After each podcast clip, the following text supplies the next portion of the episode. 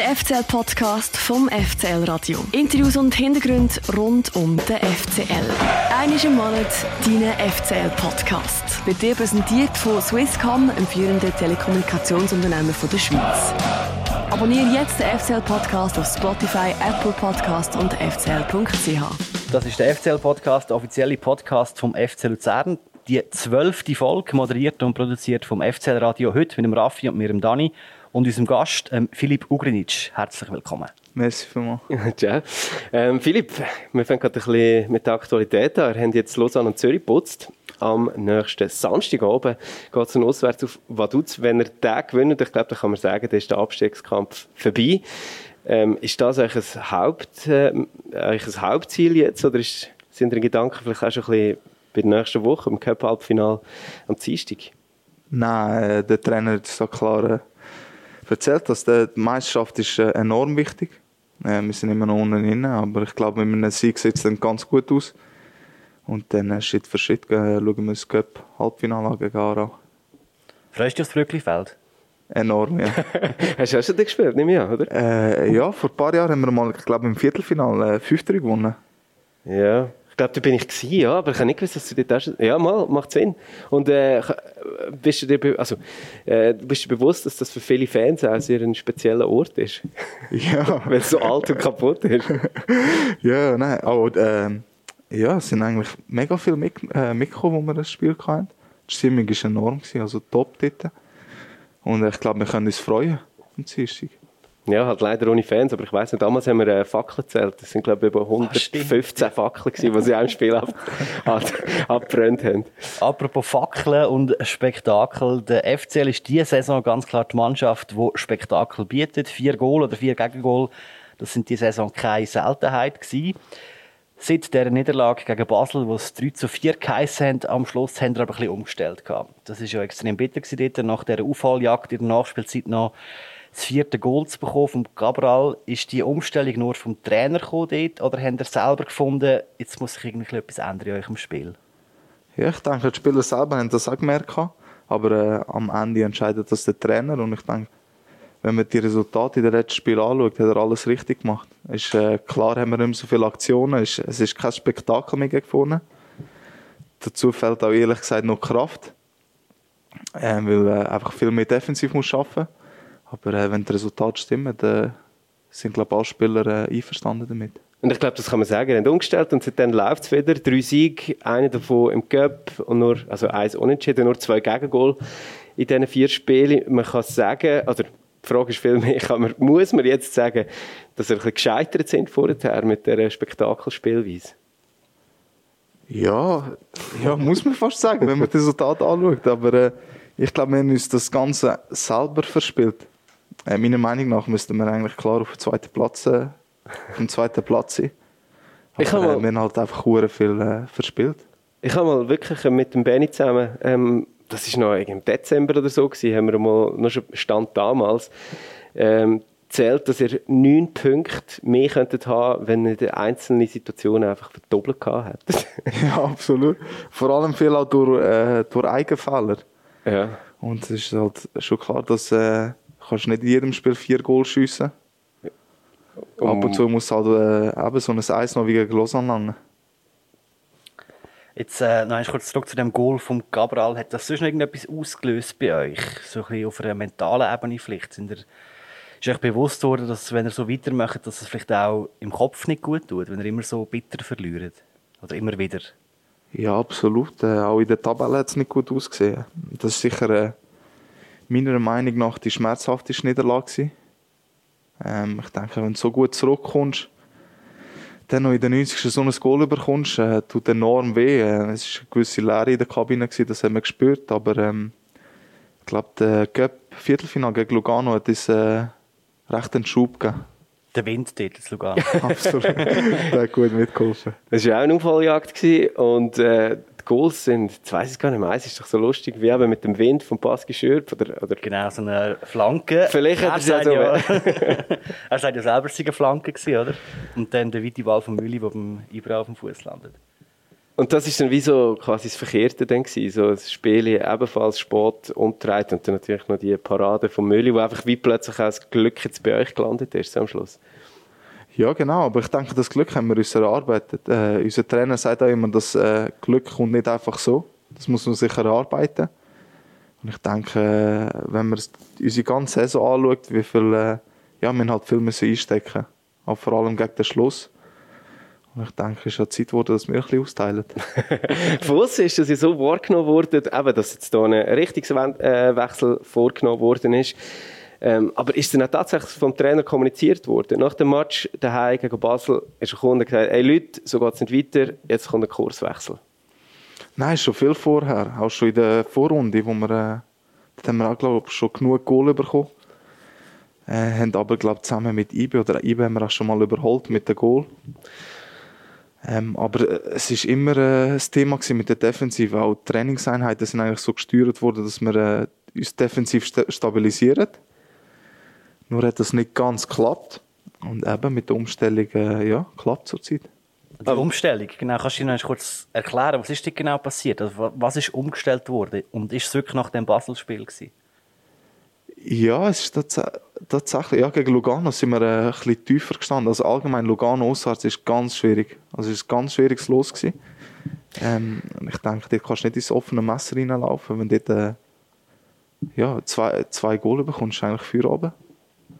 Ähm, zum Glück haben wir nach dem Eis noch reagieren Und eben, ja, was hat sich äh, umgestellt? Wir verteidigen einfach viel tiefer. Ist halt ein bisschen intensiver für die Spieler. Und äh, wir machen drei Mengen hin. Ich glaube, das sieht man. Ich glaube, Zürich hat vielleicht äh, der einzige Schuss ist das Goal gewesen. Sonst ist es eigentlich kein... Äh, ja, noch die eine oder andere Halbchance auf jeden ja, Fall. Halbchance, aber, aber das Goal ist nicht mehr gekommen. Ja, das stimmt. Du hast gesagt, ihr steht tiefer. Ähm, der Fabio Celestini im Training, hat sich dort auch irgendetwas geändert? Also haben ihr konkret irgendwie anders trainiert? Sind ihr auch im Training irgendwie tiefer gestanden? Oder wie muss ich mir das Training nach dem Basel-Match vorstellen im Vergleich mit vor dem Basel-Match?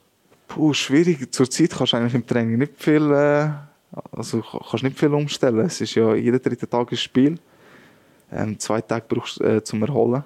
Und dann kommt eigentlich das Abschlusstraining. Aber ja, im Abschlusstraining haben wir das so taktisch angeschaut, dass wir äh, tiefer wieder stehen in den nächsten Spiel. Und ja. Und dann kommt der Fabio und sagt, da ist die Innenverteidigung, du stehst 10 Meter vorne dran, machst drei Mengen, wenn er reinkommt. Oder wie läuft das, jede Aktion einzeln? Ja, wir sind eigentlich 22 Spieler auf dem Platz und dann wird, das, äh, ja, dann wird der Ball irgendwie zum äh, Innenverteidiger rübergeschoben und dann schiebt die ganze äh, Mannschaft mit. Und äh, sonst gut ist erklärt alles, also alles hat einen Hintergrund. Wieso wir so stehen, was, was es schwieriger macht für den Gegner. Ja, ergibt Sinn. Und gibt es dann auch individuelle Anweisungen vor dem Spiel vom Coach jetzt für dich? Vor jedem Spiel? Ja, absolut. Also vor allem für, äh, für die zentralen Mittelfeldspieler, wo wo ähm, die Räume äh, ja, müssen dicht laufen quasi. Das ist wirklich eine Laufarbeit, wo jedes Mal auch musst, äh, ja, absichern, den anderen Mittelfeldspieler eigentlich. Und du musst das zweite eigentlich äh, ja, 90 Minuten lang füreinander hin und her schieben. Aber wann ist das so? Nach dem, letzten, nach dem Abschlusstraining nimmt er dich äh, schnell auf die Seite und sagt, okay, für dich jetzt am nächsten Sonntag, äh, wir machen das jetzt so und so. Oder wenn, ist, wenn, wenn nimmt er dich zur Brust quasi? Ja, oder schreibt er dir ein E-Mail? nein, nein, also es äh, möchte da jedes Mal Video vor dem Abschlusstraining. Dort schon wird das erwähnt. Äh, dann während dem Training es, äh, wird das Training unterbrochen und dann wird das erklärt. Okay. Bis jedem klar ist. Und dann weißt du spätestens dann, ob du in der Startaufstellung bist oder nicht? Ja, spätestens dann. wenn du nichts falsch machst im Abschlusstraining, solltest du eigentlich starten, ja. Jetzt haben wir ja während dem Match so ein GPS-Oberteil ähm, an. Kommen wir nach dem Match so die Heatmap über, wo man sieht, äh, wie viel und wo sie durchgelaufen sind? Ja, genau, das macht unser, unser Konditrainer, der Christian Schmidt. Der hängt das eigentlich quasi ja, eine halbe Stunde nach dem Spiel ist, äh, hängt das äh, an der Tafel. Und da geht es nur um Leistungsdaten oder geht es auch darum, wo du auf dem Spielfeld gestanden bist? Ähm, wo könntest du glaub, bei ihm nachfragen, aber eigentlich steht nur, wie viele Kilometer, wie viele Sprints, wie schnell, ja, so ja. Zeug. Hast du dich mal erkundigt, wo du dich so aufhaltest während dem Spiel? Bist du mal anschauen, die Heatmap, die sogenannte? Ja, aber nicht bei unserem Konditrainer, sondern bei einer, auf einer App kann man das nachschauen, ja. Und wie hat sich das äh, verändert zwischen dem äh, FCB und dem St. Galler Spiel? Dort, wo du dich im Spiel aufhaltest, bist du verschrocken? Ja, schon ein bisschen, viel weniger gegen vorne. Ich bin halt jetzt wirklich so, äh, ja, meistens äh, Mittellinie bis unser 16er gewesen. Halt weniger vorne. Meistens wegen der Eckball bin ich da vorne. gewesen. Aber du hast dich ja eigentlich schon mal auch gegenüber den Medien schon klar positioniert. Ähm, die riskante, mutige, ähm, kreative Spielweise von Fabio Celestini auch öffentlich gelobt. Ähm, hast gesagt, es mache Spass. Macht es dir jetzt äh, auch noch Spass? Ja, Schlussendlich ist der Fußball äh, ja, Resultatsport und ist äh, allgemein für die ganze Mannschaft äh, wichtig, dass wir die Punkte holen und äh, man merkt es auch an der Stimmung. Also die Stimmung im Moment äh, ist tiptop. ist also besser, wenn man, äh, ich sage jetzt mal, ähm, ein souveränes, aber unschönes 1-0 spielt, als wenn man, sagen wir, 3-3 spielt. Ja, ja, im Moment schon. So, Weil, so wie die Tabellenlage ist, ja. Aber ich meine, das Geilste für einen Spieler muss es ja sein, wenn gegen vorne irgendetwas äh, gelingt, irgendwie äh, etwas völlig Abgefahrenes, wo aber mit vielen Risiken verbunden ist. Und Das, muss, das kannst du jetzt einfach easy hinterher stellen. Ja, aber äh, ja. Halt, äh, ein Sieg ist halt schöner als eine Niederlage. Und vor allem so eine Niederlage wie gegen Basel, wenn du so viel gegen vorne machst, Ja. dann tut es halt äh, ja, zweimal so mehr. Ja. Ähm, aber das ist ja jetzt für dich, für dein äh, Profil gegen aussen vielleicht auch noch ein bisschen schwierig. Du, hast ja, du spielst jetzt einfach, wie du gesagt hast, sagen wir mal 20, 30 Meter weiter hinten als vorher noch. Du bist besser zur Geltung gekommen wo der FCL Offensive gespielt hat. Du hast am meisten Ballgewinn im letzten Drittel ähm, vor dem gegnerischen Goal von der ganzen Super League. Etwa einmal pro Spiel hast du dort Ball erobert. Äh, du bist an den meisten Angriffen beteiligt in der Liga, die in einem Torschuss geendet haben. Das sind etwa fünf pro Spiel gewesen. Das sind alles quasi Sachen, die jetzt äh, in deiner Statistik auftaucht und jetzt einfach viel weniger. Ist das nicht auch ein Problem für dich persönlich? Nein, absolut nicht. Äh, Ich stelle mich äh, hinter die Mannschaft. Wenn der Trainer meint, er braucht mich dort hinten, um äh, das Zentrum zu stabilisieren, dann mache ich das äh, absolut mit Freude. Und nicht mal so schlecht, oder? Hast du noch etwas zu sagen dazu? Nein, nein. Äh, ich möchte deine Leistungen diese Saison noch mal ein bisschen genauer anschauen. Du hast ja 10 Scorerpunkte schon geholt diese Saison, sieben davon in einem Monat. Nämlich in dem Monat, wo der FCL 18 Punkte geholt hat, in diesen fünf englischen Wochen von Anfang Februar bis Anfang März. Die beste FCL-Phase diese Saison war auch die beste Ugrinic-Phase. Sind deine Leistungen ausschlag- ausschlaggebend für den FCL-Höhenflug oder bist du einfach vom guten FCL getragen worden? Ich glaube, äh, nicht nur ich, also nicht nur mir ist gelaufen, ich glaube, die ganze Mannschaft, äh, wenn man die Punkte anschaut. Ähm, aber so genau habe ich es auch nicht gewusst, dass, äh, dass es so ein spezieller Monat war. Dort. Ja. Aber es sind ja nicht nur die Scorerpunkte, die zählen, oder? ja, wenn du die Punkte am Schluss anschaust, umso besser. Aber was auch noch interessant ist, bist du eigentlich ein Heim-Goalschießer. Du hast all deine Goal die Saison auf die Almend geschossen. Ja? habe ich gar nicht gewusst. Nein, also überrascht mich jetzt, ja. Aber jetzt, was du sagst, fällt mir wirklich kein Goal auswärts ein. ja, das wäre cool, das hast du wieder wahrscheinlich geträumt. Also hat es nichts mit dem Stadion zu tun? Ja, klar fühle ich mich da wohler. Also ich finde, haben ein super Stadion. Jetzt noch mit den kleinen Fans, auch wenn es nur 100 sind, das merkst du enorm. Das tut äh, unheimlich gut. Aber äh, ja, das Stadion spielt eigentlich keine Rolle. Ich probiere eigentlich in jedem Spiel äh, der Mannschaft mit einem Goal zu helfen. Lustig ist auch, bei den Assists ist es eigentlich genau umgekehrt. Du hast nur einen Assist da in Luzern und fünf auswärts. Hast du denn dort irgendwie auswärts eher nicht so Lust aufs Goal zu schießen? Oder willst du einfach wirklich Goal nur da zu Luzern machen? Was ist, kannst du das irgendwie erklären? Nein, gar nicht. Also ich glaube, ein paar Assists sind also irgendwie so ein Abpraller vom Goalie und so. Das wird ja jetzt erzählt, wo für Okay. mich persönlich eigentlich kein richtiger Assist ist. Aber nein, das Ziel war schon eigentlich das Goal treffen. Der ist ja im Februar so gut gelaufen, dass sogar sogenannte Experten das gemerkt haben. Da ist es Anfang März bei Blut gegangen, welcher Super League-Spieler als nächstes in die Bundesliga könnte wechseln. Ich würde, also ich würde Rukrinic äh, ist der, der mir am meisten auffällt. Äh, wahnsinnige Entwicklung, äh, dynamisch, körperlich stark, guter Fußballer ist der, der sicher äh, momentan ein bisschen raussticht. Weißt du, wer das gesagt hat? Äh, der Marco Streller. Tatsächlich. Was löst so eine Aussage von einem TV-Experten wie eben Marco Streller bei dir aus? Ja, tut unheimlich gut. Also ich bin ihm sehr dankbar, das ist seine Meinung. Ähm, ja, motiviert auch ein bisschen. Aber äh, jetzt äh, die Sendung habe ich eigentlich nicht geschaut. Ich weiß gar nicht, wenn man das erzählt. Ich glaube, der Cousin, der Krienbühl. Aha, aha. Der, der, der alles mitbekommt, wie der Medien läuft. Ja. Genau, ja. Aber es ist ja schon noch crazy. Ich meine, wenn du mal zurückdenkst, ein Jahr nachdem du in Holland, glaube eine eher schwierige Zeit mit wenig Einsatzminuten durchgestanden hast, kommt äh, so eine Aussage. Ähm, es muss schon ein bisschen balsam für eine Schüttler Seele sein, so etwas. Ja, also das Ganze ist klar gewesen, als ich bin, dass ich mir das äh, erhofft habe, dass das Ganze so läuft, aber äh, schlussendlich weiß man im Fußball nie. Ähm, aber ja, ich bin glücklich, dass das Ganze so verlaufen ist und äh, ich bin froh, froh, dass ich äh, da für den Club darf auflaufen Noch nicht so gut ist er eigentlich in der ersten Saisonhälfte gelaufen, oder zumindest noch nicht so auffällig gut. Äh, das hier haben Sie beim Podcast «Dritte Halbzeit» über dich gesagt. Also zur Winterpause habe ich ja ähm, zur Erheiterung von uns allen äh, die Shotmap von Philipp Ugrinic umgeschickt, oder? der schießt ja gestern ein wunderschönes Goal. Aber wenn man so schaut, von wo das er normalerweise schießt, also er schießt eigentlich ab eigenem 5-Meter-Raum wird geschossen. und entsprechend sieht das dann auch aus. Und, und wenn man dann sieht, was er, was er eigentlich, also was all seine Schüsse zusammen irgendwie, was man da an Goal würde erwarten, dann äh, kommt man irgendwie pro Schuss auf irgendwie 1% Wahrscheinlichkeit, dass er reingeht. Aber gestern ist er reingegangen. Ein schönes Goal. Äh, well done. Das Goal, das Florian Ratz vom Podcast Dritte Halbzeit hier anspricht, das ist übrigens 2-0 gegen Vaduz Mitte Februar. Ich möchte aber jetzt vor allem über die Shotmap mit dir reden. Könntest du die auch?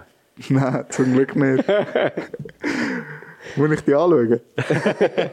hast du sie nicht, hast du sie parat? Ich, ich habe sie nicht parat, aber ich lese dir ein bisschen daraus vor. Ähm, aus dieser Shotmap, wo der Florian darüber geredet hat, kann man lesen, dass du gerade mal elf Schüsse aufs Goal gebracht hast vor der Winterpause. Davon ist auch einer rein, ein Goal hast gemacht. Es sind aber 39 daneben gegangen. Also bei jedem fünften Schuss, den du abgegeben hast, ist aufs Goal gekommen. Seit der Winterpause hast du 15 Mal aufs Goal geschossen und nur 22 Mal daneben. Du hast deine Quote also dramatisch verbessert. Das Jahr ist fast jeder Zweite aufs Goal gegangen. Aber was liegt das, dass da der Wechsel gekommen ist nach dieser Winterpause? Mehr Technik, weniger Kraft. Jetzt sind wir ein paar Spieler sagen, dass ich äh, eigentlich einen anständigen Schuss habe, nur muss der irgendwie ein Goal treffen.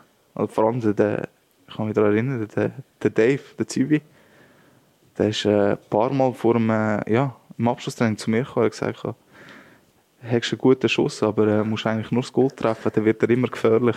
Oder du darfst auch die Latte treffen. Wir noch, vor ein paar Jahren sind wir ja in Bern gewesen, hast du im Gnese äh, mit einem Lattenschuss die riesige Kiste zum 3-2 vorbereitet. Wie, wie machst du das? Also, wie nimmst du die Kraft aus dem Schuss raus? Früher habe ich einfach, los, äh, einfach drauf losgeschossen, ohne zuerst zu schauen oder äh, auch ein überhastet. So kann man es eigentlich sagen. Und äh, jetzt bereite ich eigentlich die ganze Aktion vor und äh, ja, überlege mir kurz, wo ich ihn anschießen Aber es ist wahrscheinlich noch schwierig, so wie Sachen, die sich tief ähm, quasi eingebrannt haben, so Reaktionen irgendwie mit dem Kopf dann noch zu kontrollieren, während du im Spielfeld mit dem ganzen Adrenalin und dem Ball am Fuß unterwegs bist.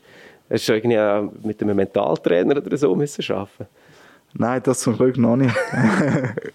du schützt dir selber einfach gut hinzubekommen, in dem Fall. Ja, das ist eigentlich immer ein Vorausdenken, bevor du den Ball äh, bekommst, welche Aktion sich jetzt könnte ergeben Und äh, ja, wenn ich das Gefühl habe, ich könnte jetzt zum Schuss kommen, äh, ja, dann tue ich das, ja, hast halt nicht lange Zeit, aber äh, probierst das halt, äh, probierst das halt kurz vorbereiten. Ich vergesse ja sogar zu schnaufen, wenn ich den Ball Fuß Du hast in einem Interview an einem anderen Ort dann auch mal noch gesagt, ähm, dass du, ähm, wie das ganze Team eigentlich auch, vor allem noch musst effizienter werden äh, Wie schafft man so etwas? Ich meine, logisch wird man effizienter werden, aber wie geht man das an? ja, durch so, ja, was haben wir? Wir haben viele Torabschlussübungen gemacht im Training. Ähm, Trainer hat uns, ich weiss noch, vor, äh, bevor die Rückrunde angefangen hat, äh, hat er uns aufgezeigt, wie viele Chancen wir hatten und äh, wie viel eigentlich Goal wir hätten erzielen mit den Chancen, die wir hatten. Und ja, da hat die Tabelle komplett anders ausgesehen. Ähm, ja, wie es dazu, wie es dazu wurde, ist ja Das ist eine gute Frage.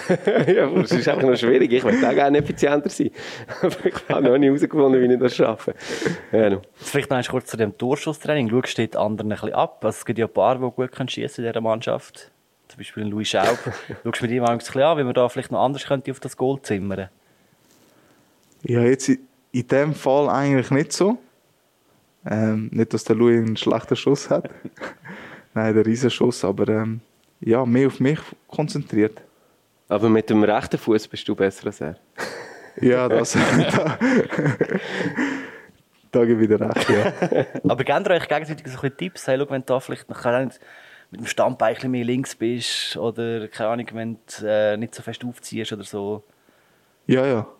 Also da kommen da ein paar Spieler zueinander und äh, helfen aneinander. Wer ist der Filip Ugrinic?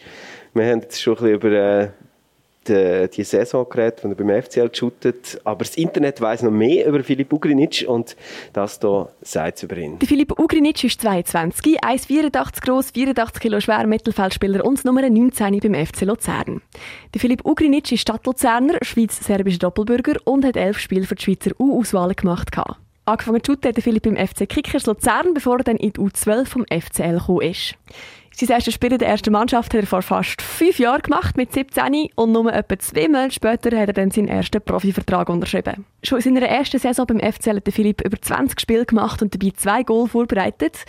Dann ist der damalige Trainer Markus Pabel gegangen und der Philipp Ugrinic kaum mehr auf dem Platz gestanden, wo der Gerardo Sioane an der Seitenlinie gestanden ist. Nach dem nächsten Trainerwechsel zum René Weiler ist dann wieder aufwärts gegangen. Wo der Thomas Heberli aber Trainer geworden ist, ist der Philipp Ugrinic sogar auf die Tribüne verbannt worden. Trotzdem hat der FCL mit seinem eigengewächsten Vertrag verlängert und ihn gleichzeitig zum FC Emmen auf Holland ausgelehnt. Das Auslandsabenteuer und der nächste Trainerwechsel beim FCL hat die Karriere vom ruhigen, aber auf dem Feld umso explosiveren Mittelfeldspieler neu lanciert. Der Filip Ugrinic spielt im Moment seine beste Saison, hat vor allem in der Rückrunde Goal geschossen und vorbereitet und ist bei fast allen Matches 90 Minuten auf dem Platz gestanden. Für den Filip Ugrinic ist seine Familie das Wichtigste. Social Media offenbar nicht. Über ihn findet man abseits vom Fußball fast nichts im Internet.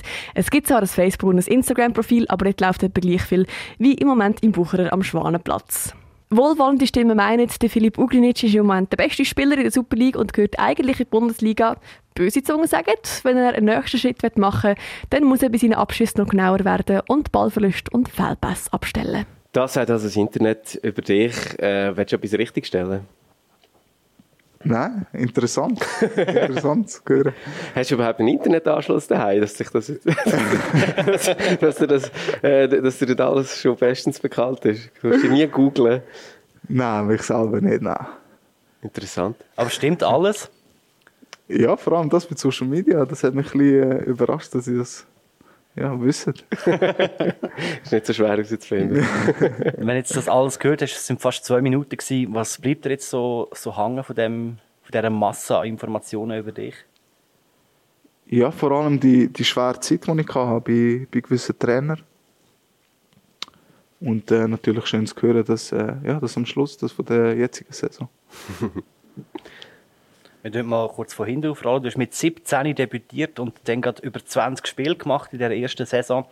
Wie gut magst du dich noch an diese Zeit erinnern? Eigentlich sehr gut, ja. Also äh, recht aufregend war die Zeit. Ähm, ist irgendwie, ich es nie richtig können fassen. Erst nach der Saison, als ich in die Ferien bin, ist mir irgendwie klar gewesen, wo ich gerade bin und was ich mache. Und äh, ja, unheimlich freut, wenn ich zurückdenke. Wir haben sonst auch noch einen O-Ton, um deine Erinnerung noch ein bisschen äh, besser auffrischen. Mein erstes Super League-Spiel war äh, gegen Basel, auswärts. Äh, wir haben leider verloren, aber äh, nichtsdestotrotz ein riesiges Gefühl. Gewesen. Am Anfang sehr nervös. Gewesen. Aber es hat richtig Spass gemacht. Was man aus dem Interview von vor fünf Jahren insbesondere auch rausgehört, du bist Stadtluzerner. Das erste Spiel hat dir nämlich rüdig Spass gemacht. gehst du eigentlich äh, gehst du auf Pfalznacht? Nein, gar nicht. Gar nicht. Nein, ähm, äh, viel von unserer Mannschaft gehen. Aha. Und äh, ja, die Zeit habe ich gern. Fast noch habe ich gern. Aber jetzt selber, dass ich, äh, ja, dass ich mich äh, verkleide und so. So eine bin ich nicht, nein. Oft wird ja auch noch geshootet äh, in der Fasnachtszeit. Ja, genau. Was wir auch noch gelesen haben im Internet, da jetzt aber nicht vorgekommen ist, du siehst an der Baselstraße aufgewachsen. Stimmt das überhaupt? Äh, Bernstrasse, ja. Ein bisschen weiter oben. Also im, korrekt. im Babel-Quartier Genau. quasi. Genau, ja. Jedenfalls hast du bei Kickers im Tripschen Quartier angefangen zu shooten. Da gibt es auch noch ein sehr herziges Foto von dir im rot-schwarzen Liebling. Bist, glaube ich, irgendwie sieben oder acht. Hast du das auch mal gesehen? Ist in der Luzerner Zeitung, glaube ich, vor fünf, sechs Jahren auch abgedruckt worden. Nein, habe ich nicht gesehen. Wir werden es dir nachher zeigen. Die Frage ist jedenfalls, wie bist du beim FC Kickers gelandet als Basel-Bernstrasse Quartier-Aufwachser? Ja, die Frage würde ich gerne meinem Vater weitergeben. Sehr cool. Keine Ahnung, ich habe ihm mal gesagt, dass ich äh, Lust hätte auf Fußball. Äh, er hat mich angemeldet, er hat gemeint, dass dort äh, ja, äh, das Beste für mich war. Oh je.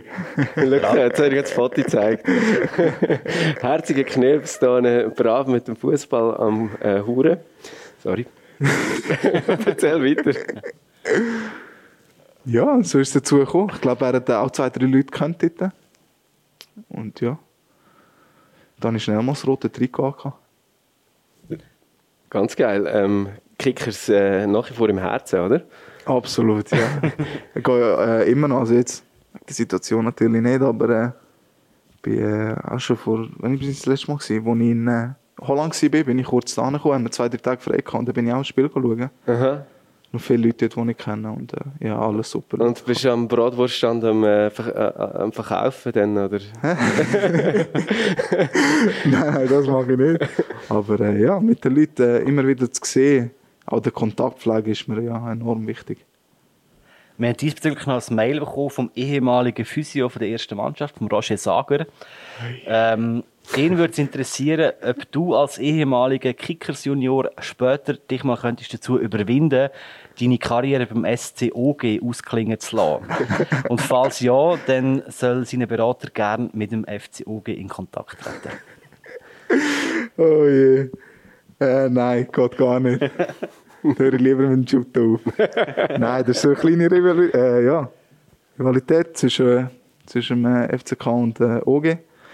Und äh, ja, als der Röhr schon noch da war, haben wir uns gegenseitig noch ein bisschen angestichelt. Aber äh, wo wohnst du denn eigentlich jetzt? Äh, ich bin zurück äh, zu den Eltern. Von Holland zurück wieder an Bernstrasse. Ja. Ähm, also du hast die ganze Kindheit dort im Babelquartier quasi verbracht. Das Quartier hat sich auch ziemlich verändert in den, in den, in den letzten zehn Jahren, sage ich jetzt mal. Ich meine, der Dani und ich, äh, wir alte Hipster, können, vermissen im Moment auch Baselstrasse. Wir haben eine Kegelbahn und Molobar und Kaffee Kind oder so. Aber gibt es auch etwas, was du aus deiner Kindheit mittlerweile an der Baselstrasse vermisst? Ist etwas verloren gegangen? Seit wir Hipsters dort durch... Ähm, Durch die Baselstrasse jetzt nicht, aber bei meinem äh, Schulhaus weiter oben im Grenzhof äh, haben wir dort einen UEFA-Platz gehabt, wirklich mit Kunststraßen, Banden. Und ja, die, die Zeit vermisse ich. Jetzt hast du einfach äh, noch viel größere Banden da. Was gibt es gibt's denn da zu vermissen? Nein, einfach die Zeit, wo mit den Kollegen früher, wo, ja, wo halt jung warst, wo am Nachmittag, äh, wenn frei hast, eigentlich äh, ja, den ganzen Tag auf dem äh, Fußballplatz warst, ja. Also bist du wirklich eines von den Kindern gewesen, wo eigentlich jede freie Minute mit dem Ball am Fuß anzutreffen war? Absolut, auch äh, nach der Schule, vor dem Training. Äh. Ja. Was, haben ihr auch Arschshooter gemacht? Das haben wir auch gemacht. Ja, jetzt alles gegeben. Du bist auch noch glücklich, auf einer Kunststraße lernen Fußball zu spielen. Ich musste irgendwie so auf Asphaltplätzen, so Käse und Sand. Da hättest du zu OG können spielen. Nein, da haben wir, ich weiß gar nicht wieso, da haben wir, äh, ja, da hat uns die Stadt äh, zur Verfügung gestellt. Der ist dann aufgebaut worden, als ich, ja, ich glaube in der fünften Klasse war. Dann habe ich äh, ja, noch ein, zwei Jahre dort drauf shooten. Hat dir das etwas gebracht? Das spielst du gerne auf Kunststraße, jetzt heutzutage zum Beispiel? Schwierig, ich habe ja auch ein Jahr in äh, Emmen auf Kunststraße eigentlich verbracht. Ist noch recht speziell am Anfang äh, Mühe gehabt, aber äh, der Körper, äh, ja, äh, wie Ja. du denn? Akklimatisiert sich. Und äh, ja, da haben wir fast kurz lieber den Kunststraße als den Rasen. Weil dann, äh, ja, je nach Verein, wie die Qualität vom Rasen ist, ver verspringt er den Ball weniger und auf dem Kunststraße weißt du einfach konstant, dass äh, du eigentlich schuld bist, wenn der Ball kommt. Ja. Da im Wimbledon-Rasen von, von der Almende ist das natürlich ähnlich. Aber ähm, noch schnell zurück. neben dir hat es ja ähm, eigentlich keine andere Stadtluzerner im Team, oder? Die, also die Eigengewächse vom FCL, die kommen die meisten aus der Umgebung. Der Aschwin Ballaruban kommt offenbar noch aus Emmenbruck, was immer noch irgendwie, früher hat es noch den Claudio Lustenberg von Kriens gegeben oder so. Aber äh, die meisten kommen nicht aus der Stadt. Hast du das Gefühl, dass du vielleicht noch mehr als die anderen eine engere Beziehung oder eine engere Bindung zum FCL hast? Uh, das wüsste ich gar nicht, das müsste ihr zuerst die anderen fragen. Aber es ist klar, dass äh, ja, wenn du in der Stadt äh, lebst, wohnst, dass du alles mitbekommst um einen Verein über. Und es ist ein spezieller Verein, eine spezielle Stadt. Und äh, ja, wegen dem, wenn man unbedingt halt ins Finale kommt im Cup, weil man äh, der weiß, was in dieser Stadt abgeht. Wird noch schwierig, ob, ob, ob man dann sich überhaupt treffen darf, aber das ist dann die andere Frage. Abgehen würde, ja. ja. Mit eineinhalb Meter Abstand am Feiern. Blau-weiße Maske und ein blau-weißer Schal. Äh, wir können kurz ein bisschen zurückblenden, und zwar, du hast auch mal in einem Interview glaub, mit der Luzerner Zeitung ganz am Anfang der Karriere gesagt, dass der Niki Haas und der Hecki deine Vorbilder sind. Sie sind dort so die beiden Mittelfeldakteure gewesen. Der Hecki heute im FCZ, der Niki Haas gehört Atalanta, spielt aber bei Empoli in der Serie B. Hast du noch Kontakt mit ihnen?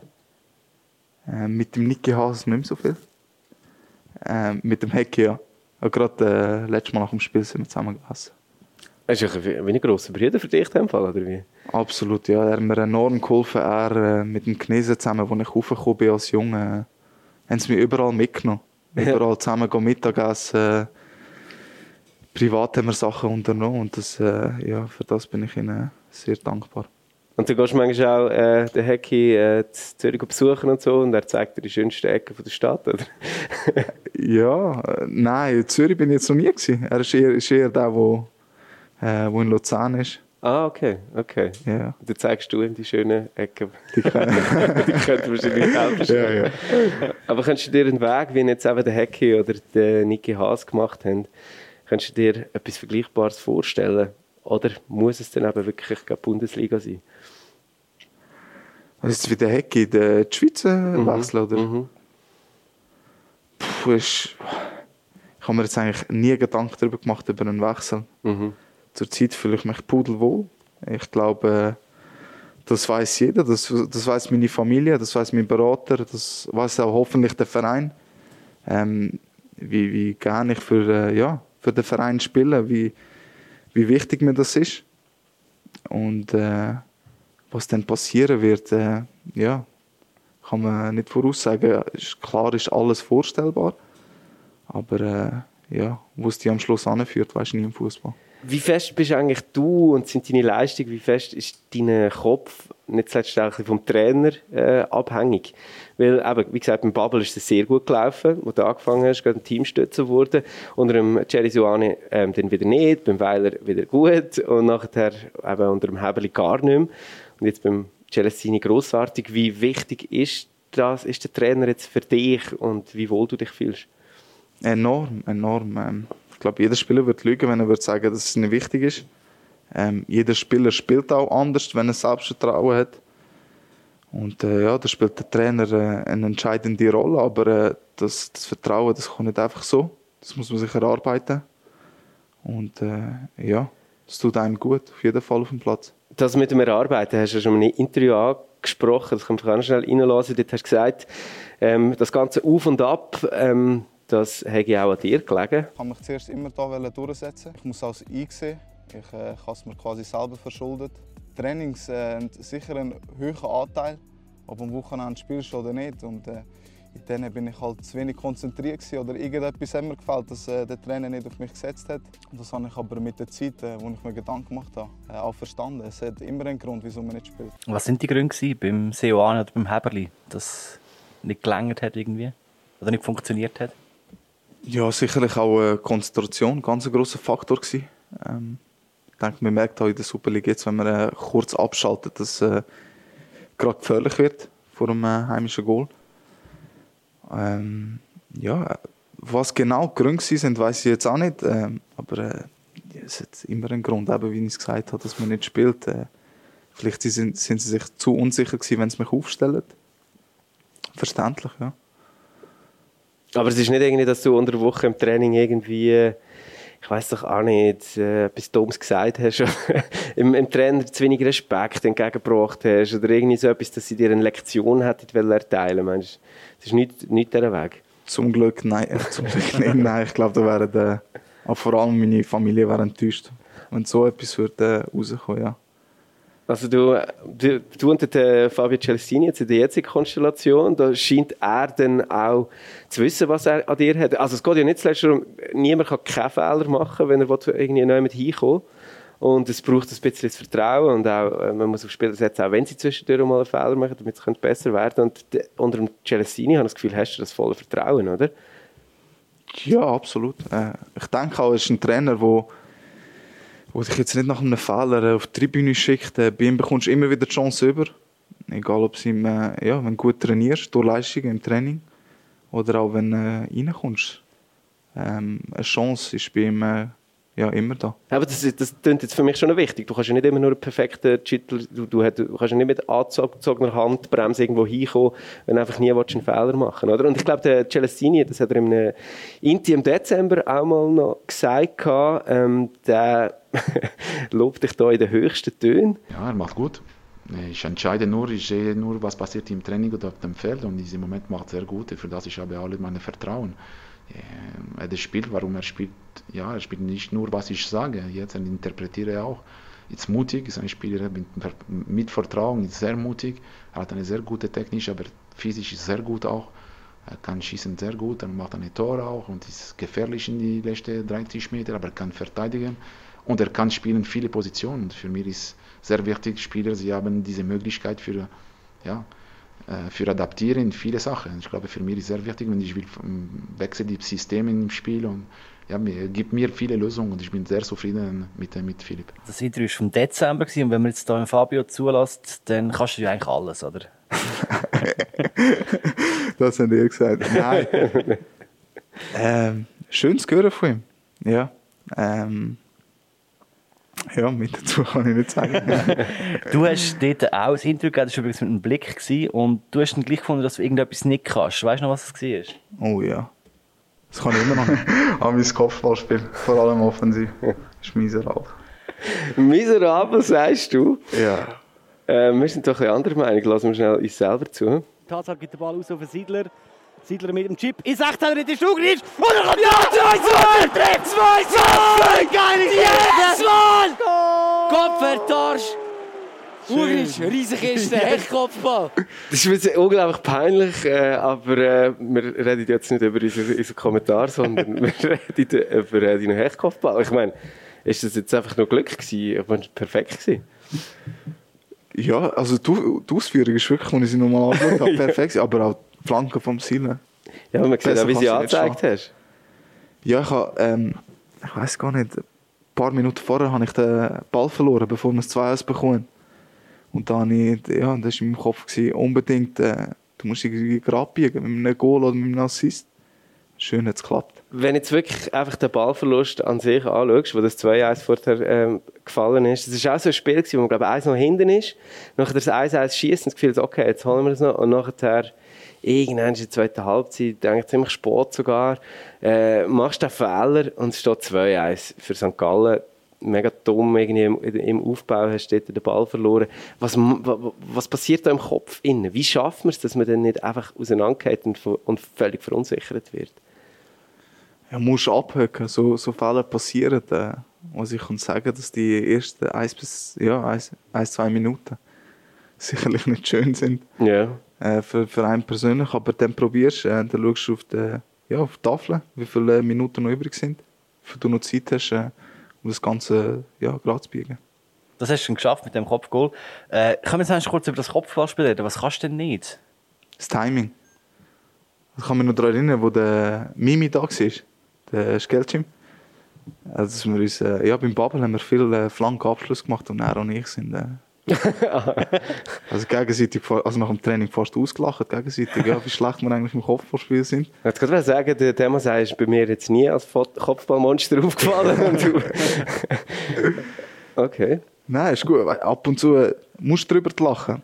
Also über sich selber. Äh, aber äh, ja, ich, ich probiere es zu verbessern. Es ist, äh, man merkt es auch, es wird immer wichtiger auch. Und äh, im Training stelle ich mir vor, dass du immer sehr genau äh, auf Ibrahima Ndiaye schaust, wo das sehr viel besser macht beim Timing. Äh, ziemlich ein kurzer, klein gewachsener Spieler, der unglaublich viel Kopfballduell gewinnt, weil er einfach im richtigen Moment abspringt, oder? Unglaublich. Die, äh, die Sprungkraft. Jetzt wieder gegen, gegen Zürich, wo er gegen Nathan äh, Es ist eigentlich so ein. Kopfballduell gewinnt, wo du denkst, wie geht das? das ist, aber da sieht man auch, dass äh, Größe eigentlich keine Rolle spielt, sondern das Timing Und- auch noch ist. Das kann man wahrscheinlich auch nicht abschauen. Es ist so wie ein Stürmer, der äh, einfach äh, den Instinkt hat, am richtigen Ort für Abpraller zu stehen, muss man auch spüren, wenn er so muss abheben Ja. Das musst du einfach selber trainieren. In dem Spiel am besten. Ja. Dort ist die beste Chance, wenn äh, der Goalie einen weiten Ball macht. Ja gut, jetzt hast du ja mit der einfachsten Disziplin angefangen, mit dem Hechtkopfball. Dann kann das ja nur noch besser werden. Jetzt aber eben gleich mal zurück zu den Ballverlust im Aufbau. Hast du die eigentlich gezählt, diese Saison? Hast du so Strichli gemacht nach dem Match, auch schon wieder den Ball verloren im Aufbau? Oder? Strichli nicht, aber äh, nach, eigentlich nach jedem Spiel.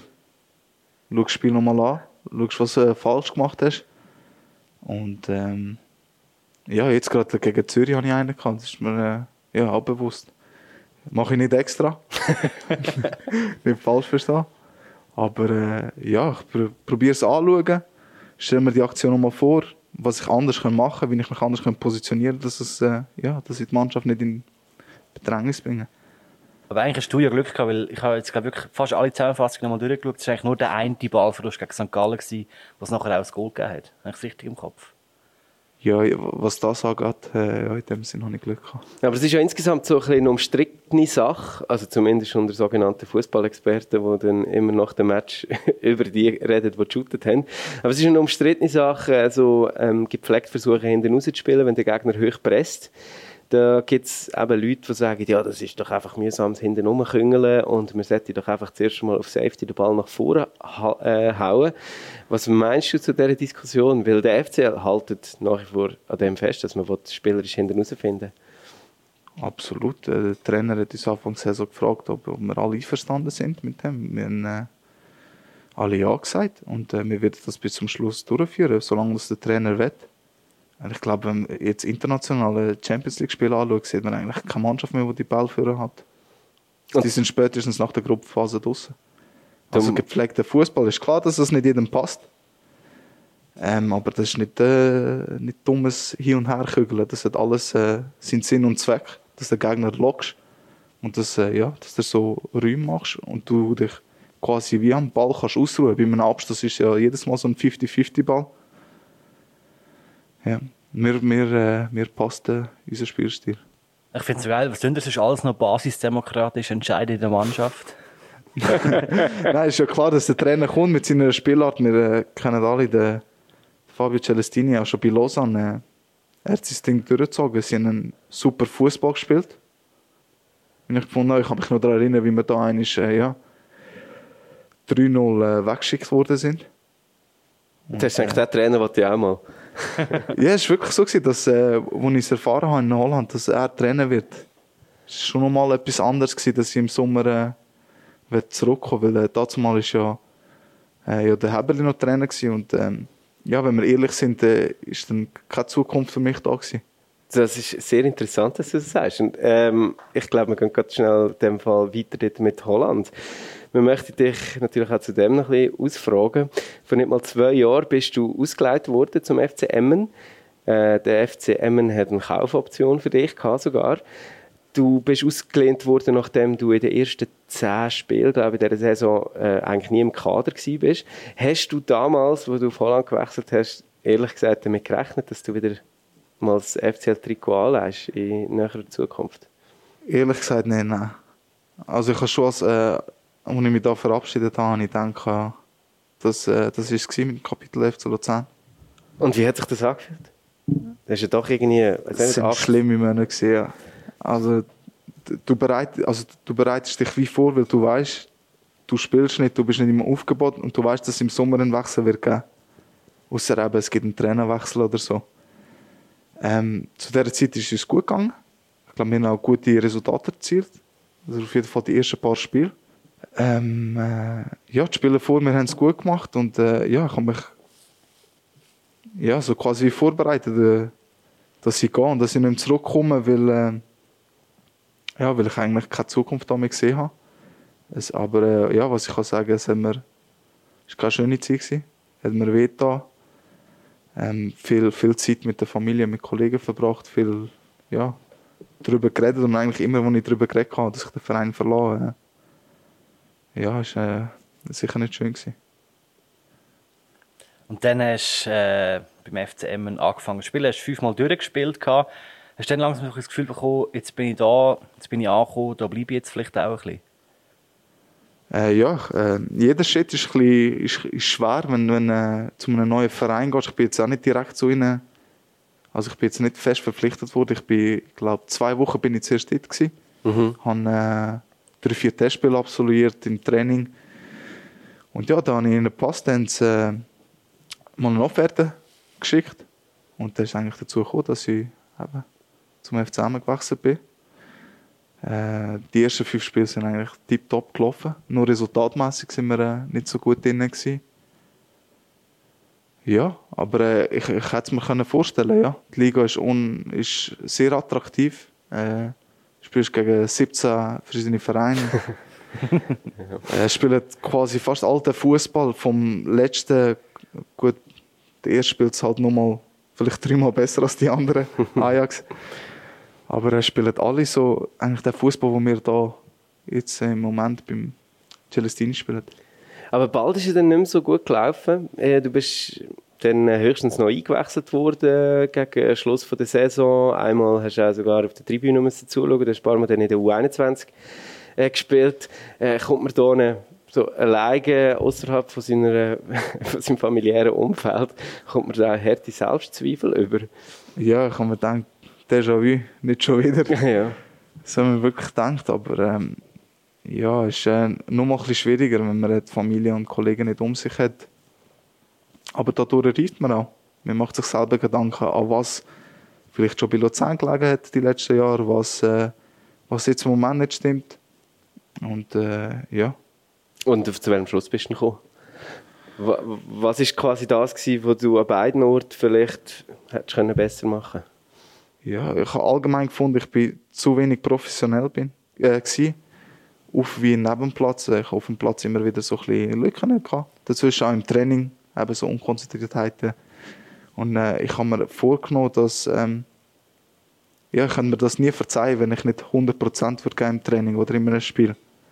Und es wäre einfach schade so, wenn man so eine Chance bekommt als Fußballer, dass man die einfach so lässt, schleifen Und ich habe mir ab dem Moment eigentlich vorgenommen, dass ich äh, alles daran wird setzen und wenn es dann am Schluss nicht klappt, kann ich immer noch in den Spiegel schauen und sagen, das Maximum ist rausgeholt, es hat nicht passt, weiter geht's.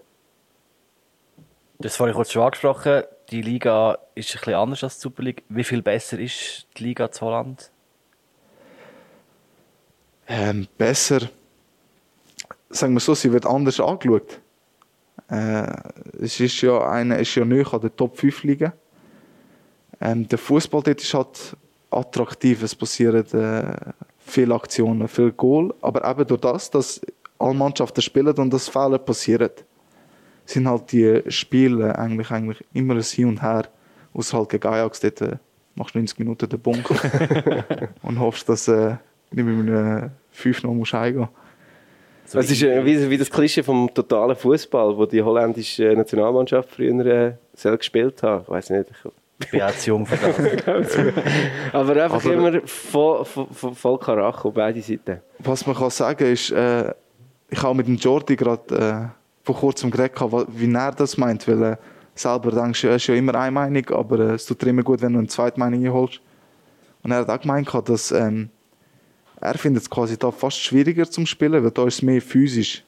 Ah, okay. In Holland ist halt mehr technischer Fußball. Ja.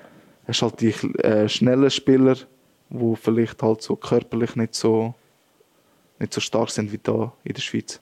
Okay. Ähm, der Jordi Wehrmann, weil du gerade angesprochen hast, der ist ja im Winter jetzt äh, von Feyenoord Rotterdam zum FCL gestoßen und seit sich der Marvin Schulz Ende Februar verletzt hat, hast du mit dem zusammen eigentlich schon fünfmal das zentrale oder das defensive Mittelfeld gebildet. Tatsache ist, in dieser Konstellation mit euch zwei hat der FCL nie verloren und ganze vier von fünf Mal gewonnen. Ist, äh, ist das ein neues Traumduo? Dutch Connection. Nein, der Jordi, äh, für mich super Kicker. Also wirklich ruhig am Ball. Ähm, auch neben dem Platz verstehen wir uns sehr gut. Wir machen da privat ab und zu etwas. Schreiben immer wieder ähm, äh, grossen Anteil auch an ihm oder auch an die Mannschaft, wie sie ihn aufgenommen haben. Es ist nie einfach, wenn im Winter zu einer Mannschaft stößt und direkt muss funktionieren. Also Chapeau die Mannschaft, dass, ihn, ja, dass wir ihn so gut aufgenommen haben. Das macht es, glaube ich, jedem einfacher. Aber ihr zwei zusammen, könnt, könntest du dir vorstellen, dass sich jetzt Marvin Schulz wieder einen neuen Platz in der äh, Startaufstellung muss suchen Der Marvin hat ja quasi jede Position gespielt, oder? ja, Nein, egal wo der Marvin spielt, der äh, ist unglaublich, bringt einfach seine Leistung. Ja, aber du spielst gerne neben Wehrmann, wenn ich das jetzt richtig rausgelassen habe. Ja, ich fühle mich wohl, aber nicht nur neben ihm. Auch neben, äh, ist nicht so, dass wenn ein anderer spielt, dass ich mich unwohl fühle und denke, heute ist schwierig. also ist wirklich, äh, das ist auch das Vertrauen, das wir haben gegenseitig äh, die Spieler. Ja. ist eigentlich jeder Spieler, der spielt, äh, hat das Vertrauen vom anderen und das spürt er auch auf dem Platz. Mir ist voll aufgefallen, du hast immer Emmen gesagt, wenn es um, sagen wir Emmen oder sagt man sagt schon Emmen, oder? Ja, Emmen, ja. das war ja der Running Gag da gewesen, ja, der Ugnitsch ist jetzt, ist jetzt Emmen. wir gehen zurück zu dem Emmen noch einmal kurz. Wie ist es eigentlich so dort? Es ist ja ein bisschen grösser als Luzern, aber ich könnte das eigentlich überhaupt nicht. Ruhige Stadt, sehr ruhig. Nein, läuft, äh, läuft nicht viel in der Stadt. Es war mehr so, gewesen, ähm, voller Fokus auf Fußball also wirklich auch am, am Nachmittag, wenn du frei hast, hast du Zeit gehabt, zum Trainieren oder äh, halt erholen. Wenn du etwas hast, erleben ähm, bist halt in eine andere Stadt gefahren. Hast auch ein paar Sachen in der Nähe. Amsterdam habe ich nachgeschaut. Äh, zwei Stunden mit dem Zug. Oder auch mit dem Auto. Zehn Stunden mit dem Velo. Ja, wenn du gut fährst, bist du äh, in eineinhalb Stunden in Amsterdam. bist du oft da gewesen? Ähm, nicht zurückgeschaut, nicht so oft. Äh, nach, ich glaube, zweimal bin ich einmal mit den Kollegen äh, sind wir aber ein bisschen zu viele Touristen. Ich bin eher so ein bisschen die kleineren Städte gegangen. Äh, Groningen bin ich oft gewesen, Utrecht. Und da sind wir auch, äh, wo Kollegen bei mir waren, sind wir äh, auf Düsseldorf auf die Champions League schauen. Vielleicht nein, ganz konkret aufs Leben in Emmen. Wie hast du dich gewohnt? Bist du viel allein gewesen? Hast du selber gekocht, gewaschen? Kannst du erzählen von dem Alltag, wo du zu Emmen gehabt hast? Ähm, ja, äh, zum Glück habe ich einen einen Mitspieler gehabt, wo ich... Glaub, können kochen? nein, nein, der gar nicht können. also kochen, was Kochen angeht, nicht. Ähm, ähm, gleicher Jahrgang wie ich. Wir haben, ich weiss noch, wir glaube in der U19 Schweiz-Deutschland gespielt. Ist ein Deutscher ist von Bremen aus, äh, ausgelehnt worden, Niklas Beste. Und äh, ja, mit dem habe ich sehr gut gehabt. Dann äh, haben wir, äh, ja, wie habe ich, wie habe ich gelebt? Wir, äh, ich habe in einem Haus gelebt und das war eigentlich so wie eine Straße, wo sicher etwa sieben, acht Spieler äh, waren. so wie das Hochhaus da nebenan? Ja, da sind wir zusammen gegessen. Ja.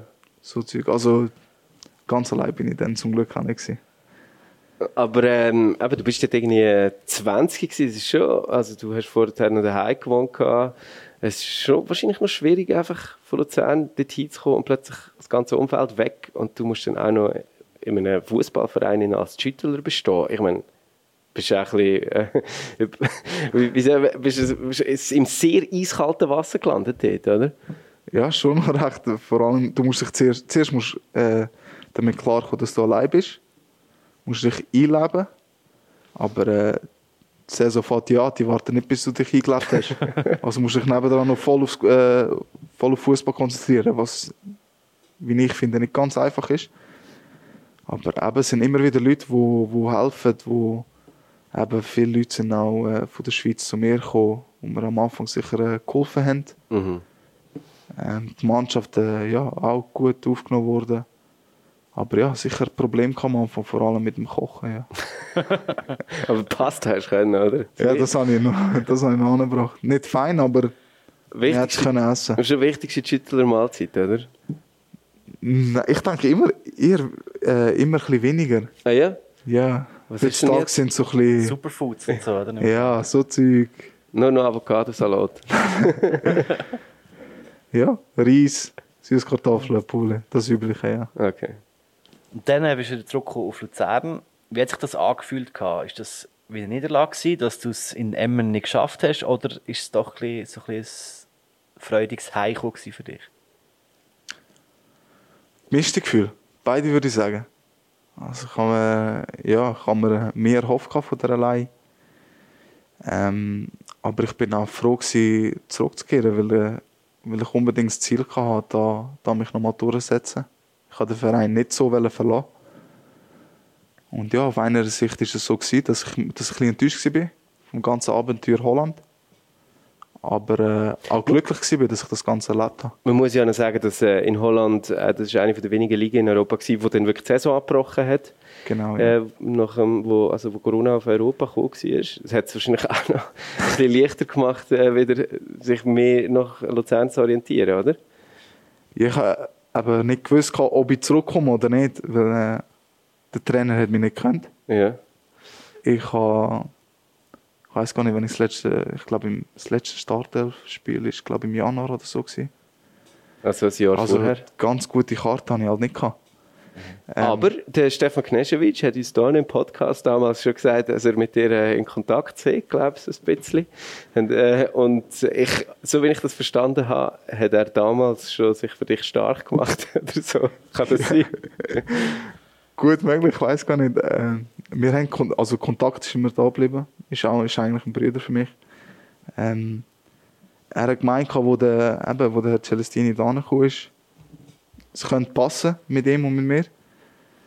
Und äh, ja, das hat mir auch Zuversicht gegeben. Ist vielleicht der Druck auch recht hoch für dich? So ein bisschen, à la, jetzt, ist meine letzte Chance, noch einmal beim FCL mich beweisen. Oder hast du den Druck nicht gemacht? Ein bisschen schon, ja.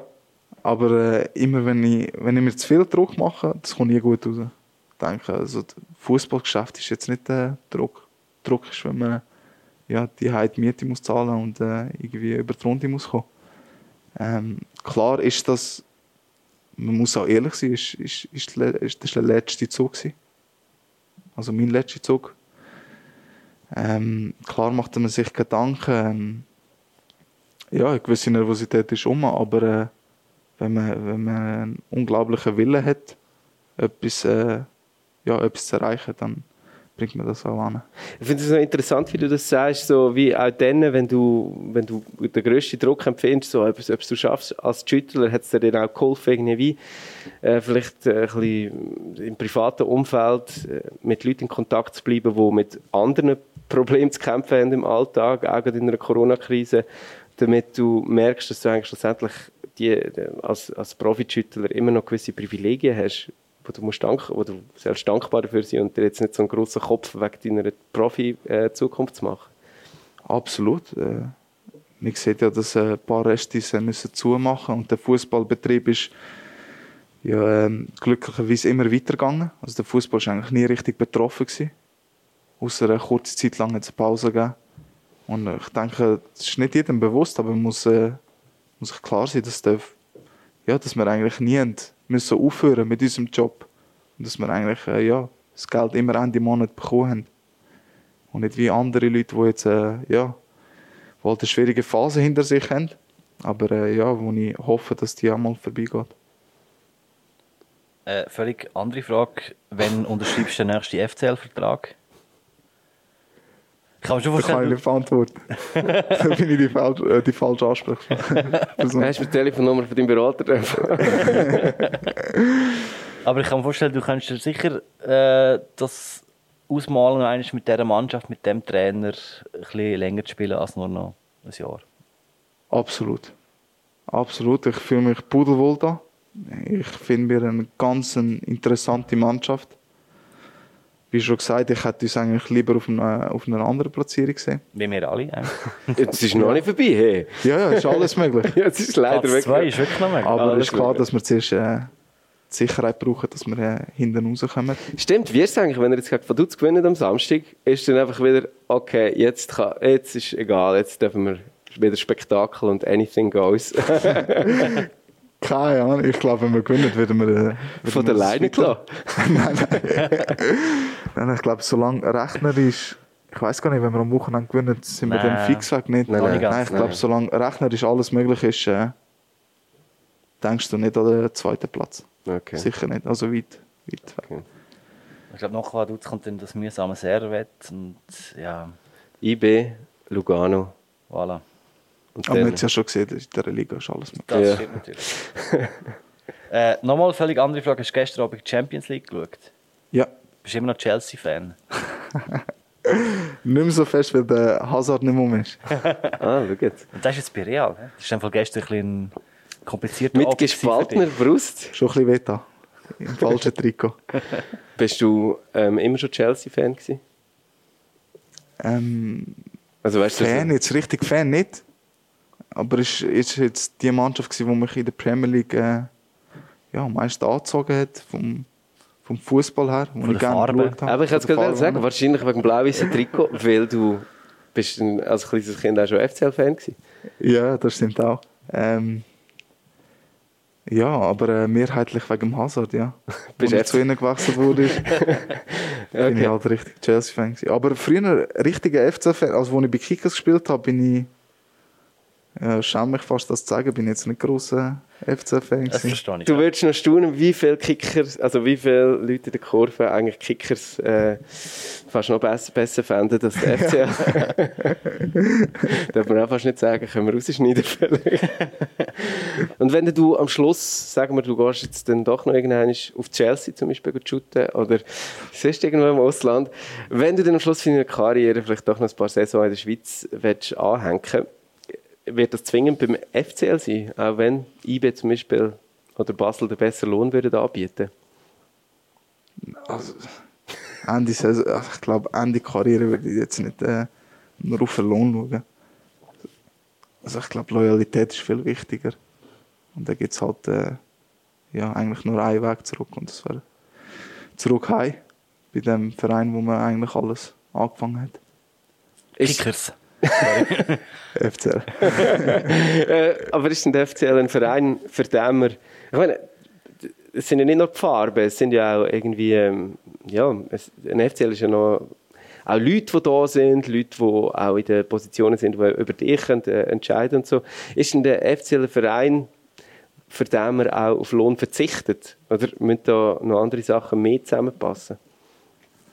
Ja, das familiäre Verhältnis, das wir da haben, ist äh, unglaublich wichtig und spürt auch jeder Spieler. Ähm, die, die äh, Zusammenarbeit funktioniert und äh, da, da spielt äh, der Lohn sicher keine, äh, nicht so eine wichtige Rolle wie vielleicht bei anderen Vereinen.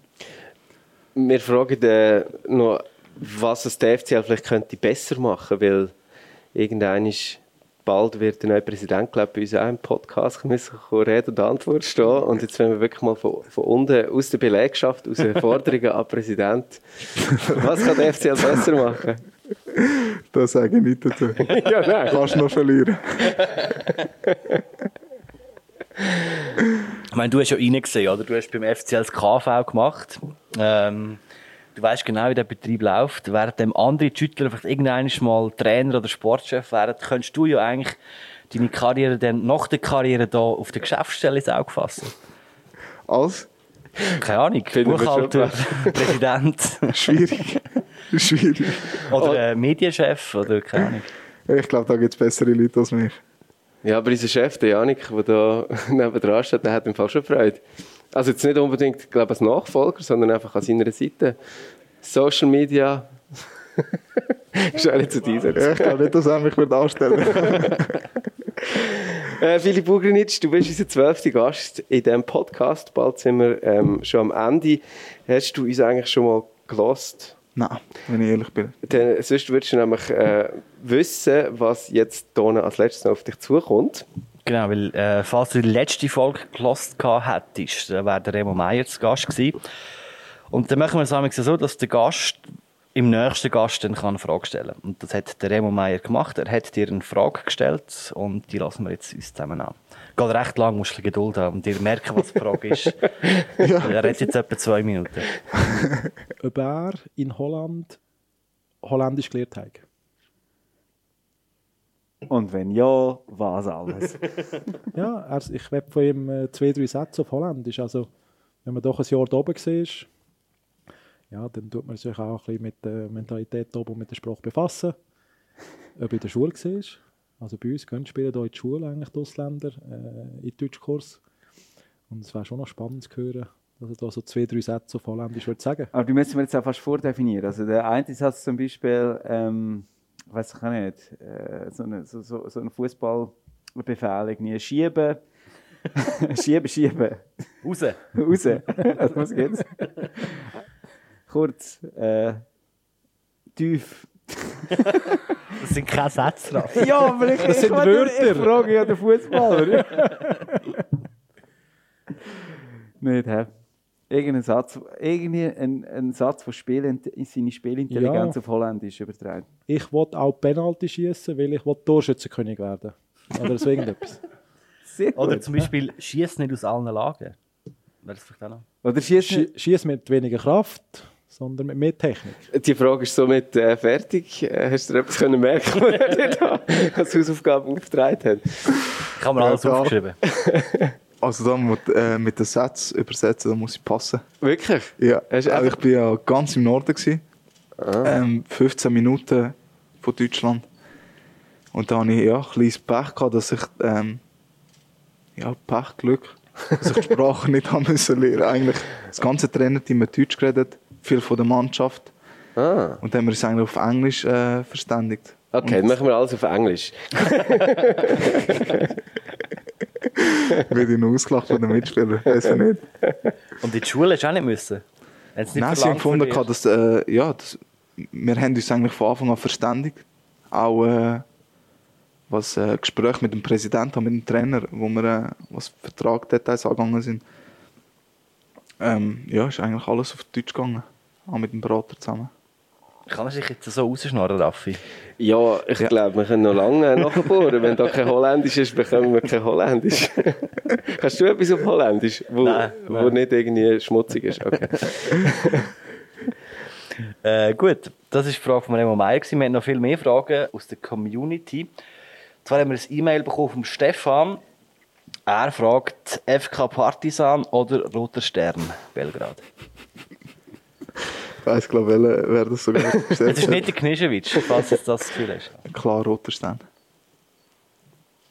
Ich weiß nicht, was das, äh, wie brisant jetzt die Aussage ist, aber. Einfach die, die Rivalität. Halt, Und der ist äh, im Fall, wie heißt ähm, ist ein Roter Stern? Er ist äh, Partisan-Fan, glaube ich. Ja. Dann äh, haben wir noch eine Frage von der Chantal bekommen. Mit welchen ehemaligen FCL-Spielern hast du noch am meisten Kontakt? Äh, Hecki, ganz klar. Mimi. Ruben. Wir ab und zu telefonieren. Also Mimi ist der Demasei, Ruben ist der Vargas, nehme ich an. Hecki, Hecki Rankrieschu. Genau, und äh, Kiko Rodriguez. Der Kiko Rodriguez habe ich übrigens auch nachgeschaut. In deiner allerersten Startaufstellung ähm, zu Luzern ist er einer von der, ja, hat, hat er, ist er auch in der Startaufstellung. Du bist für ihn sogar eingewechselt worden bei deinem allerersten Spiel für den FCL, wenn ich das richtig in Erinnerung habe, wenn ich das nachgeschaut habe. In dem Fall für dich schade gewesen, dass sich eure Wege getrennt haben für etwa zwei Jahre oder so, müsste es Ja. gewesen sein. Okay. Nein, wirklich der Kiko, super Typ. Ja. Ähm, richtiger Profi. Auf und neben dem Platz. Und hat, äh, ja, auch für die Mannschaft sehr wichtig gewesen. Dann äh, äh, eine Frage von Mario. Er sagt, also fragt besser gesagt, was hast du gemacht, dass du körperlich so eine Maschine geworden bist? Äh, viel gegessen. Nein, eine Zeit lang bin ich, ich weiß noch, als ich glaube 16 war, hatte ich eine Verletzung am Fuß und äh, das ist halt schwierig, äh, konditionell daran zu arbeiten, ausser auf dem Velo. Und das war äh, ja, das Training war Oberkörper. Und äh, dann haben wir noch, ich weiß noch, beim Andi Egli haben wir noch einen, äh, wo war wie, äh, wie die Akademie oben, die Akademie, haben wir noch irgendwie so ein Ernährungs, wie sagst du denn? Programm. ja, ein, ein Ernährungsberater ist vorbeigekommen und hat uns so einen Shake gezeigt, wo auf natürlicher Basis wo machen da habe ich halt viel getrunken nach dem Training. und halt, ja, trainiert und dann ist das Ganze gekommen. Aber er hat auch sicher mit der Genetik zu tun. Okay. Hast du gar nicht darauf, äh, darauf angelegt eigentlich? Bist du einfach plötzlich Kasten geworden? Nein, ich habe ich habe es gemerkt, wo, ja, in den Junioren, wo ich gespielt habe, dass ich, bisschen, ich bin recht schmal war den Junioren. Und ich bin auch nicht der schnellste Spieler. Gewesen. Dann habe ich gedacht, wenn du jetzt diese zwei Sachen nicht hast, äh, ja, wird es vielleicht ein bisschen schwer. Weil ganz nur Technik braucht es halt schon noch ein bisschen Schnelligkeit. Dann habe ich mir vorgenommen, dass ich ja, zulege. Dass wenn ich halt nicht so schnell bin, dass ich halt wenigstens etwas mit dem Körper arbeiten kann. Weil dann kann man trainieren, die Schnelligkeit. Je nachdem ein bisschen schwierig. Und ja, da habe ich mir es vorgenommen. Ein bisschen Muskel aufbauen. Der Luki hat noch gefragt, gehabt, unter dem Celestini hast du vor allem am Anfang gesehen, so viel auch auf dem Flügel gespielt. Gehabt. Ist das dein Wunsch gewesen, oder fühlst du dich in der Mitte viel wohler? Äh, nein, Wunsch. Also ich, ich glaube, der Trainer lässt Wünsche. Was die Wünsche angeht, ist es ihm eigentlich egal. Äh, wo er denkt, du der Mannschaft am meisten bringst, jetzt setzt dich. Nein, es war eigentlich purer Zufall. Ich glaube, der Baski hat sich äh, im Spiel gegen St. Gallen verletzt, beim Einwärmen schon. Und dann bin ich irgendwie in der 15. Minute reingekommen, 20. Und der Baski hat links außen gespielt. Ich bin früh reingekommen. Und, äh, ja, der hat es, glaube ich, dem Trainer eigentlich passt so. Und hat er mich immer wieder äh, ja, außen aufgestellt. Ja, das nimmt jetzt mittlerweile wirklich auch Formen an wie beim Marvin Schulz. Ja. Nicht so extrem, aber ein Aber ich bisschen, glaube, äh, verteidigen kannst du nicht. Lieber nicht.